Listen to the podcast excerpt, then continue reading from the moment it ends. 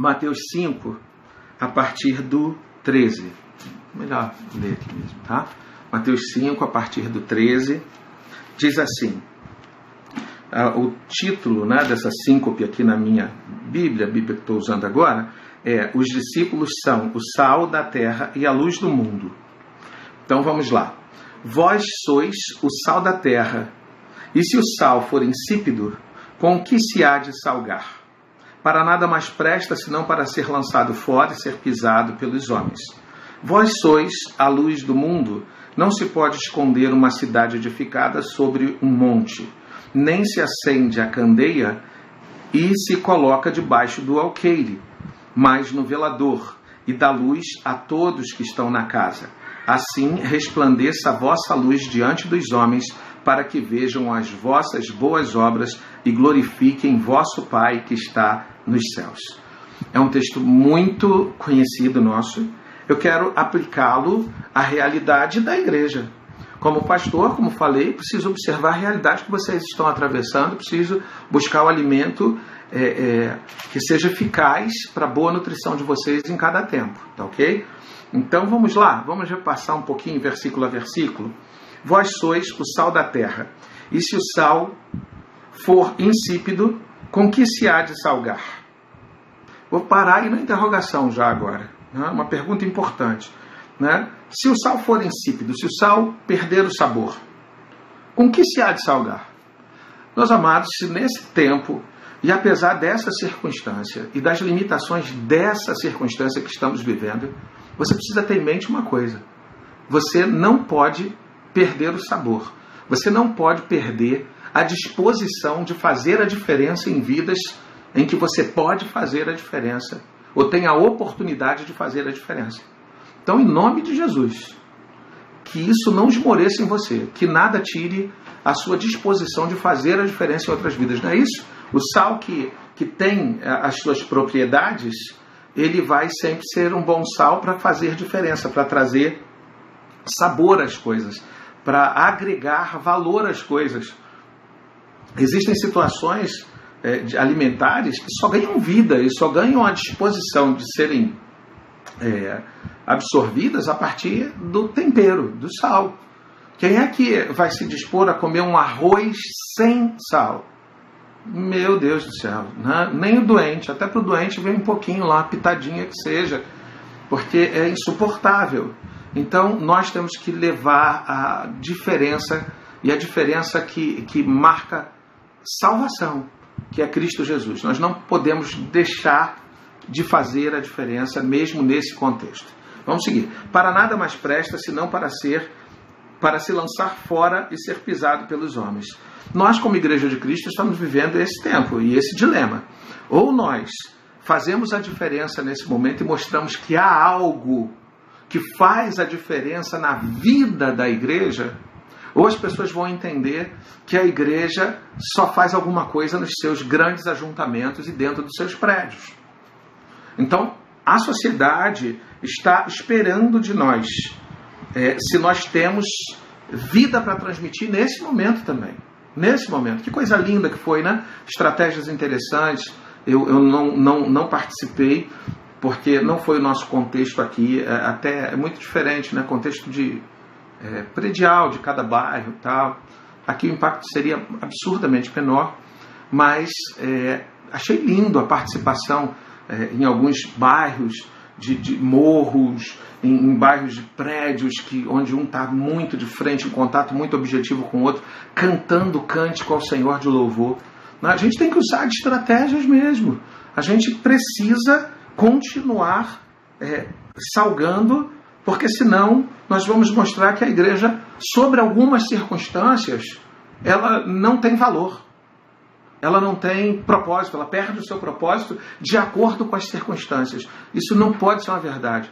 Eu me lembro de, de grandes homens de Deus que a própria os dois ali naquela situação terrível, trancafiados e fazem enorme diferença porque não deixam de anunciar através do cântico, da oração, seja da forma que eles tinham, e eles fazem isso.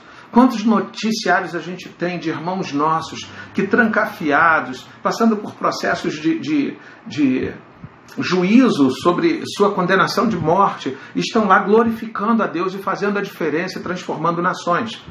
Então, meus amados, agora como estamos, é hora de mostrar que o nosso valor não está apegado a estruturas, mas o nosso valor está absolutamente ligado a quem nos tornamos em Cristo. Está ligado a quem somos em Cristo. E ninguém pode tirar isso de nós. Ninguém. Ok? Então temos que continuar salgando. É, a nossa, é o nosso dever para com o Senhor. É a missão que recebemos. Não estamos de férias quanto, a, quanto à missão que recebemos do Senhor. Não estamos de férias. Então, considere isso em nome de Jesus, tá bom? E aí segue: Vós sois a luz do mundo. Não se pode esconder uma cidade edificada sobre um monte. Não se pode. Ou seja, nós fomos criados para um fim e esse fim, nesse momento, encontra aplicação. Não há nada que possa conter o poder da igreja se a igreja é consciente do poder que está sobre ela, que é o poder que ressuscitou Jesus. É isso que a gente vê lá em Éfeso, Paulo falando aos irmãos que o poder que estava sobre eles era o poder que ressuscitou Cristo. Então, como pode ser impedida a igreja pelas circunstâncias? Nós somos como uma cidade edificada no alto do monte. Não tem como ser escondida. Não pode ser contida. Não pode. Ok? Então, conscientize-se disso. A sua vida ainda é indispensável neste momento para a transformação do mundo. E eu acho que agora é até uma maior oportunidade do que em tantos alguns outros momentos. E aí vamos nós. É, nem se acende uma candeia e se coloca debaixo do alqueire, mas no velador e dá luz a todos que estão na casa. Meus amados, ainda que o que a gente esteja vivendo agora, preste bastante atenção, seja de fato a mão de Deus pesando sobre a humanidade, eu creio que podem muito estar acertados nessa interpretação dos fatos que estamos vivendo, muitos. De fato, é, Deus tem se entristecido no que a terra, o que a humanidade tem prestado a Ele como honra e como temor. E pode ser que Deus esteja pesando mesmo a mão sobre, sobre a terra. Pode ser, como já falei aqui, que Deus esteja pesando a mão sobre a sua igreja, que se anestesiou sobre muitos aspectos, sobre perdeu o olhar sobre muitos dos princípios e dos valores a partir desses princípios que deveria estar vivendo. Um deles é a própria valorização é, da família, a valorização de ser igreja nas casas. A gente tem falado muito sobre isso, a partir das casas, coisa que ela estava retomando, mas ainda com muita resistência, e agora entra um processo de reflexão profunda. Eu posso acreditar que Deus está tratando o mundo, que Deus está tratando a igreja. Mas eu entendo o seguinte: que essas, esse cuidado de Deus, ou essa é, intervenção divina, ela acaba se apresentando a nós a partir de, de dificuldades. Ou seja, Deus está tratando, é, mas esse trato se apresenta a nós em forma de dificuldades. De coisas que parecem por um instante que querem nos calar. Apesar de não ser, eu não, não acredito em teorias da, da, da conspiração quanto a essas coisas. Ninguém quer nos conter no momento. O que querem conter é a propagação de um vírus e evitar mortes. Mas a gente pode fazer a leitura de que estão querendo nos conter como igreja. Deixa eu explicar para você: não se pode colocar um velador sobre a luz que é a igreja de Cristo. Deus não permitiria que isso acontecesse, acontecesse conosco, porque Ele, Deus, nos fez igreja para completar a obra do seu Filho sobre essa terra. Acredite, se alguém quiser colocar um, um, um alqueire, né, um, um cesto de palha sobre a nossa luz, a igreja não precisa se defender quanto a isso, não. Ela tem um Senhor que tem um propósito para ela e que cuidará sempre de fazer a luz da igreja brilhar. Ele tirará os obstáculos sempre para que a igreja possa brilhar. Eu creio nisso e espero que você creia também. Então, o que eu quero dizer hoje para você, em suma, é que esse momento você precisa não olhar as barreiras para que você cumpra a sua missão de gerar discípulos sobre essa terra, mas que você veja nisso uma oportunidade de ouro. É a hora de você ligar para aquele parente que você já não liga há muito tempo. ok? É hora de você voltar aquele contato do amigo que você não fala há muito tempo. E não, lógico que a primeira coisa que a gente quer sobre a vida dessas pessoas é a transformação delas em Cristo Jesus. Mas você tem a oportunidade de, de fato, a tua preocupação ser exposta nesse momento. Use da sua preocupação como um, um, uma, um motivo para abrir portas para a pregação do Evangelho. Ligue para os teus parentes, ligue para os seus amigos que você não vê há muito tempo, ligue para aquele irmãozinho que se afastou, aquele que estava junto com você, que você era o braço direito dele, mas ele ficou no meio da caminhada. É hora de você ligar para ele: como é que você está, cara? Como é que está a sua fé? Como é que você está enxergando tudo isso? E aí você começar a trabalhar na vida dessa pessoa. Veja que oportunidade de ouro. Aqueles que estão ao teu lado, ao teu redor, Sabe? Talvez você ainda não tenha dito, mas diz para ele agora: Olha, meu irmãozinho, você não sabe como eu me preocupo com você e quanto à sua fé. Como eu gostaria de te ajudar mais do que tem ajudado, talvez. Chegou a hora, a proximidade vai nos gerar oportunidade de assuntos e assuntos que envolvam a fé nossa e a fé do outro. É hora, amados. Quando eu digo para você aqui, comece a mandar convites não para crentes, crentes estão vendo as suas lives com os seus pastores, os seus.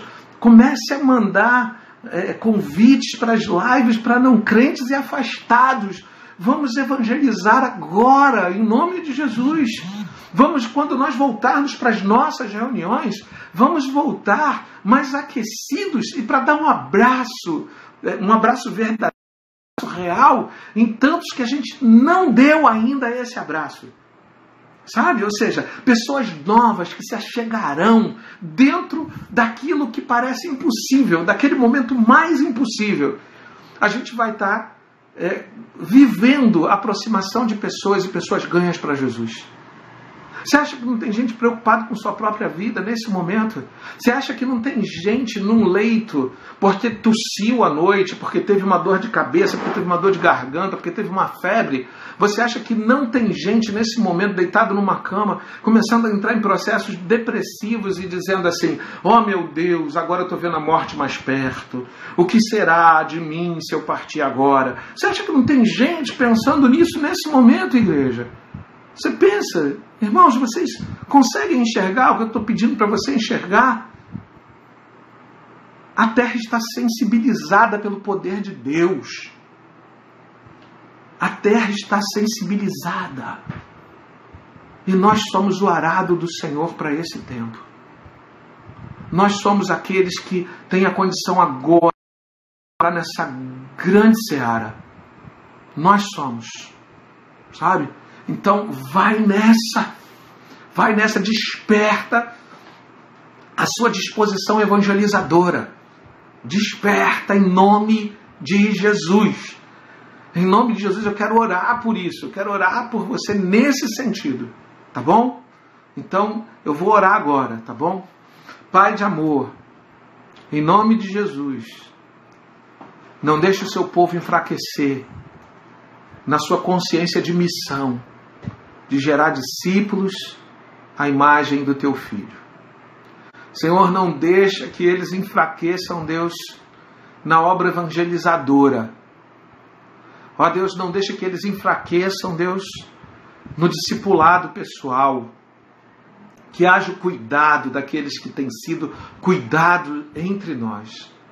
Que isso não se afaste. Que eles usam, usem, Deus, de todos os meios viáveis, possíveis, Deus, mas que eles continuem cuidando uns dos outros. Que esse seja o primeiro combate da igreja. Que o coração mais próximo, Deus, seja nutrido por aquele que cuida como um pai na fé a um filho na fé. Senhor, mas também que a evangelização, que era tema nosso para esse ano, que esse que essa circunstância, Deus, não diminua a chama desses corações, a luz, Deus, que naquele tempo em que lemos esse texto, o Senhor sabe que era chama, chama, a chama da lamparina, da vela.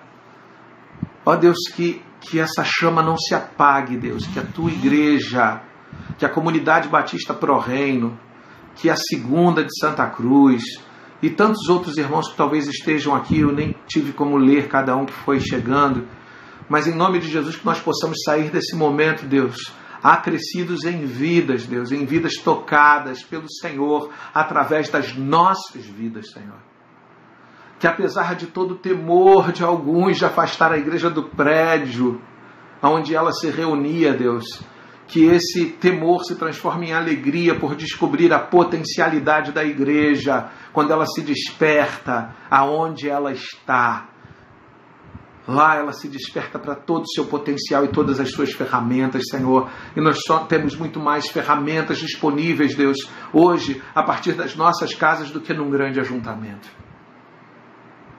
Olha, Senhor, nós queremos a volta deles, dos grandes ajuntamentos. Mas, Senhor, que nós não fiquemos a chorar por isso e ocupar a nossa mente, Senhor, com aquilo que não trará frutificação. Nós não queremos estar apenas com os que choram, mas nós queremos semear enquanto choramos nós queremos semear enquanto regamos com as lágrimas, pedindo ao Senhor que essa situação se reverta, mas colocando isso em tuas mãos. O Senhor tem o teu tempo e o teu tempo é melhor do que o nosso. O teu jeito é melhor do que o nosso. A tua vontade é melhor do que a nossa. Mas nós não queremos perder, Senhor, essa condição de igreja frutífera, Senhor, de igreja trabalhadora. Queremos, em meio às dificuldades, semear a tua palavra regada com o teu amor. Em nome de Jesus, chama acesa. Amém.